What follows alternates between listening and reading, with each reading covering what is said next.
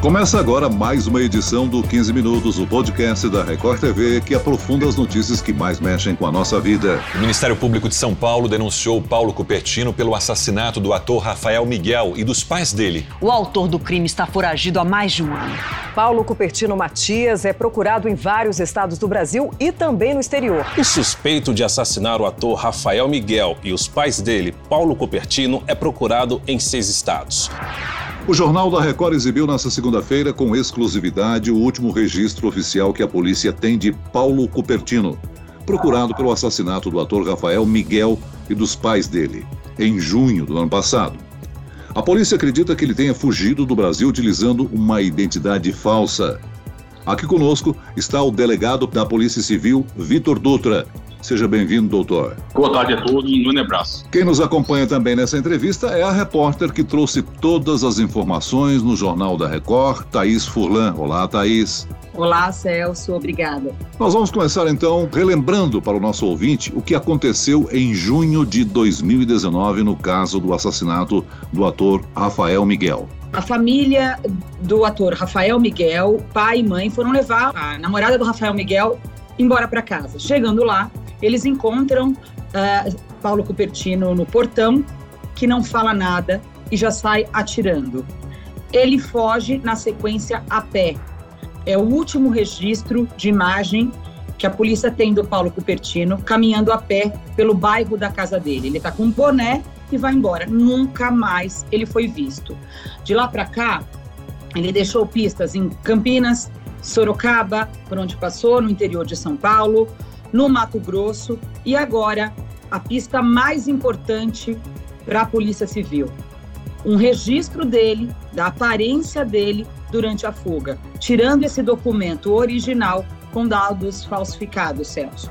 Esse documento foi emitido em que cidade, ô, Thaís? Esse documento foi emitido em Jataizinho, na região de Londrina, aqui no, no, no, Paraná. Ele foi até um posto de identificação que fica dentro da prefeitura da cidade, com uma certidão de nascimento falsa, um comprovante de residência de uma casa que não existe.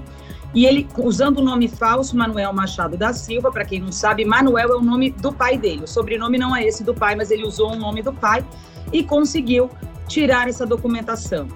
É, o doutor Vitor pode nos explicar agora como é, por que, que ele não levanta suspeita ali. Ontem o doutor Vitor conversou com esse funcionário que emitiu a documentação fraudulenta para o Cupertino. O que ele narrou para mim ali em depoimento, Thaís, é, inicialmente, foi que ele, ele faz um papel ali mais de colher é, as documentações necessárias, né, já que o próprio Instituto de Identificação não tem um funcionário nessas cidades menores do estado do Paraná né? E eles, eles acabam colhendo aqueles documentos que são necessários para se fazer identidade, encaminhando esses documentos para o Instituto de Identificação. Né? Então, é, os documentos que foram passados por eles, segundo o próprio funcionário ali que, que, da prefeitura que tem esse convênio com o Instituto de Identificação do Paraná, é, são documentos que, aparent, que tinham aparência de legalidade, né? É, até porque eles aparentam sim ser verdadeiros, mas que é, já foi comprovado, inclusive, que a certidão de nascimento dele é falsa, né? Porque é, foi caminhado um ofício para a comarca de Rio Claro, né? Na, no qual ele foi constatado pe pelo é, cartorário daquela cidade que é, o documento realmente era falso. Então, pelo que ele narrou ali, ele não tinha como, como saber ali, no, pelas circunstâncias, da falsidade dessa documentação. Ele estava extremamente nervoso na conversa ontem, quando ele chegou ali na delegacia, que ele não entendia o que estava acontecendo. Depois, olhando a foto do Cupertino, conversando com o delegado, ele diz que ele tem uma vaga lembrança, ele não lembra exatamente do dia, se ele estava acompanhado, como é que foi, porque ele falou que ele emite de 10 a 12 documentos por dia. Então, você imagina, isso já tem um ano mais de um ano. Então, é, imagina a quantidade de gente que passou por esse, posto de identificação. Mas olhando a foto, agora ele diz que tem uma vaga lembrança. Ele estava muito assustado e ele me disse que ele nem sabia desse assassinato é, do Paulo Cupertino, que para ele não foi um caso que marcou. Enfim, não levantou suspeita. É essa a versão do, do funcionário. Mas ele estava muito nervoso ontem, muito preocupado pe pela repercussão do caso, né? O delegado Vitor Dutra é delegado de Ibiporã, é isso, no Paraná? Correto, é porque a cidade de Jataizinho também faz parte né, da delegacia ao qual eu respondo. E a partir da constatação dessa emissão de falso documento, é, a, a, o rastreamento do Paulo Cupertino passa a ser responsabilidade também da Polícia do Paraná? Correto, né? agora a gente instaurou um inquérito policial para apurar essa utilização desse documento falso na, nessa confecção dessa identidade falsa, né? E nós vamos tentar entrar em contato também com a Polícia Civil do Estado de São Paulo para que a gente possa trabalhar junto na, no rastreamento desse, dessa documentação utilizada e tentar localizar e prender esse criminoso. Doutor, a Polícia Civil vai tentar refazer os passos dele tanto em Ibiporã, se é que ele passou por Ibiporã, porque ele deu um documento falso ah, de uma rua no centro da cidade, é, e também em Jataizinho, porque a população de lá, agora, algumas pessoas dizem que podem ter visto ele num mercado, agora começa aquela informação que muitas vezes ela não é verdadeira, mas a polícia vai tentar refazer esse passo a passo, onde é que ele ficou hospedado, quanto tempo ficou na cidade. Agora começa um trabalho, como é que é esse trabalho da polícia? É, veja, o trabalho agora inicial que eu pretendo fazer é principalmente ver o vínculo dele, se tem algum parente, alguma pessoa próxima que possa ter recebido ele aqui foragido na, na cidade, né, para que ele que eu possa criar esse vínculo né, dele com alguma pessoa aqui da cidade que possa, de alguma forma, ter auxiliado ele na confecção dessa carteira. Conversei com a filha dele, com a Isabela, né, que era namorada do ator, conversei longamente com ela é, pela manhã, e ela me disse, é, ela gravou, enfim, uma entrevista comigo, e ela, ela disse que, não, que ela não se lembra do pai é, ter nenhum parente aqui nessa região do Paraná e nem algum amigo. Provavelmente ela, ela acha que ele deve ter tido alguma ajuda de algum criminoso, alguém que ele. Que, Paulo Cupertino, antes desse crime, já, já, já, já tinha uma carreira ali no crime, digamos assim, em São Paulo que ele deve ter tido ajuda de algum criminoso para conseguir ficar escondido aqui e conseguir essa documentação. É, a única maneira que ele teria para conseguir um, forjar um documento, né, sendo uma, uma das pessoas mais procuradas de São Paulo e do país. Agora eu te pergunto, quem era o verdadeiro Manuel Machado da Silva, cujo nome consta no documento falso? Eu não consegui localizá-lo. Ah, porque o endereço que ele dá é de uma rua, Rua 1 de Maio, 195, em Ibiporã. Essa casa simplesmente não existe, né? Um número pula de um número para o outro. Na vizinhança, uh, todo mundo diz que ali nunca morou nenhum Manuel Machado da Silva. Eu, eu, conversei com um morador que está nessa rua há 50 anos. Ele disse que não conhece. É, documentação também não bate. Toda a documentação dele é forjada. Como o doutor falou, essa certidão de nascimento que ele tirou em Rios Brilhantes, no Mato Grosso do Sul, ela é falsa. Uh, no livro de, de, registros do cartório, existe a numeração do registro dessa certidão, mas o nome de uma outra pessoa. Então, esse Manuel Machado da Silva, ele pode simplesmente não existir. A filha dele me diz: tenho certeza que ele escolheu Manuel porque é o nome do pai dele, que é uma pessoa que ele gostava, porque ele tinha um apreço. Agora, Thaís, o jornalismo da Record TV mostrou essa matéria com exclusividade. Foi você que obteve essas informações? Foi, Celso. Eu estou trabalhando nessa história há pelo menos três meses, desde agosto, certamente. É, eu já tinha uma informação uh, oficial e uma, uma, informação e outra informação de bastidor. Eu tinha o um nome e eu tinha a região, na verdade, tinha o estado onde ele emitiu o documento falso e eu tinha o nome dele. E eu comecei a é, fuçar. Foi um trabalho de muita paciência, de muita persistência. É, né? Minha fonte, acho que chegou em alguns momentos ali, ela não queria mais me ver pela frente porque eu insistia dia e noite na documentação.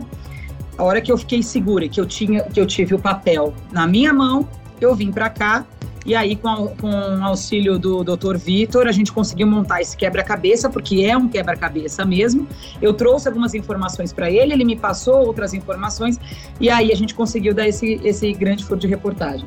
Doutor Vitor, a gente sabe que o Paraná tem aí uma, uma fronteira muito grande com o Paraguai e mesmo com a Argentina.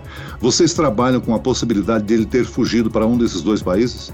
É, certamente, né, Celso? É uma, uma, uma possibilidade, né, de ter realmente feito essa identidade falsa, com essa identidade ter conseguido entrar para o Paraguai ou para outro país aqui é, próximo e agora é tentar trabalhar, né, juntamente com, com a Polícia Federal, também passar essas informações para a Polícia Federal para que eles possam tentar nos auxiliar também ver junto com essa, essa parte de imigração da, dos, do país do, do Paraguai.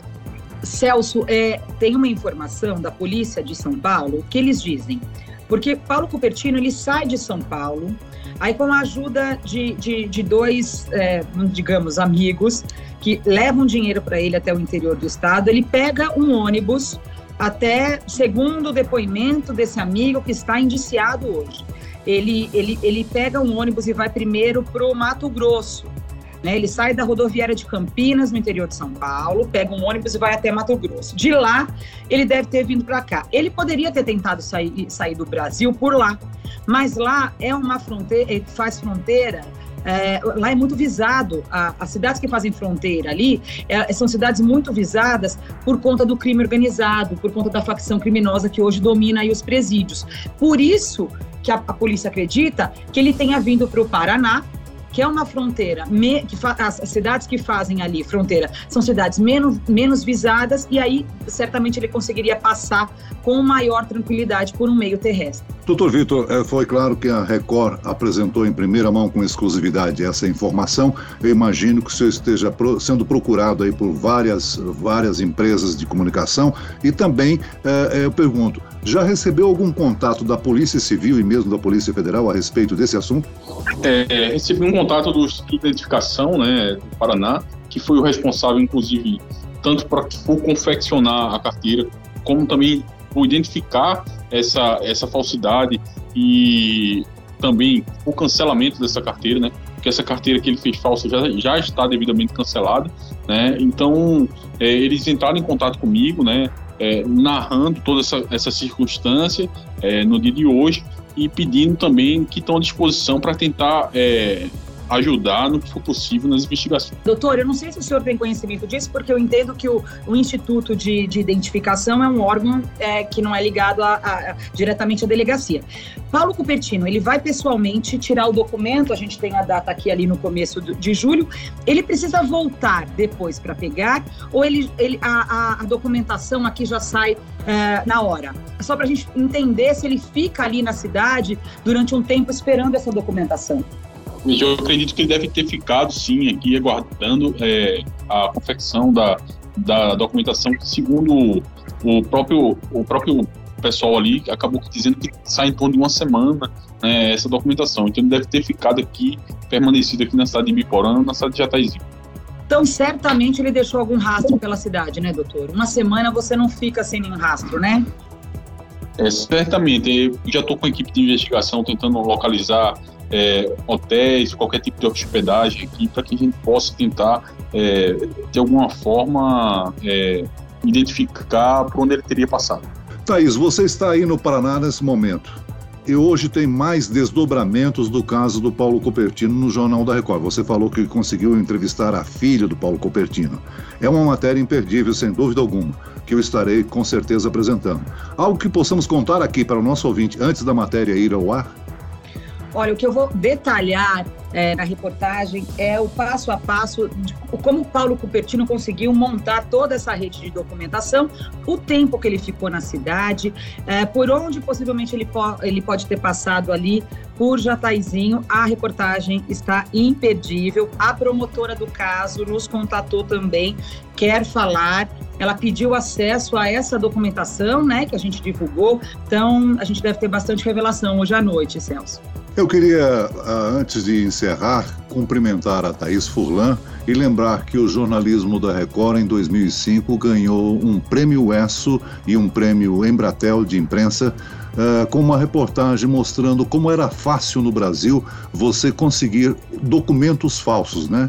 Vitor eh, Lustig Imbruglioni era o nome, de, o nome de um personagem que a reportagem criou e conseguiu, além de documento de identidade, conseguiu casar o indivíduo e até mesmo montar uma empresa foi merecedora do Prêmio Imprensa Embratel e do Prêmio ESSO em 2005. Thaís Furlan conseguiu com grande exclusividade trazer essa informação do rastreio da fuga de Paulo Cupertino, responsável por um triplo homicídio. Né? Nós chegamos ao fim desta edição do 15 Minutos. Eu quero agradecer a participação do delegado Vitor Dutra. Obrigado, doutor. Obrigado por ter participado do programa. Um grande abraço, Celso. Um grande abraço a Thaís também. Parabéns pela reportagem. Tomei conhecimento dos fatos por ela é esse tipo de jornalismo que ajuda a polícia, que a gente gosta e que a gente prestigia. Um grande abraço. Agradeço a participação de Thaís Furlan. Obrigado, Thaís. Muito obrigada, Celso. Eu queria agradecer muito ao Dr. Vitor, que foi imprescindível na apuração, e agradecer à equipe que trabalhou comigo: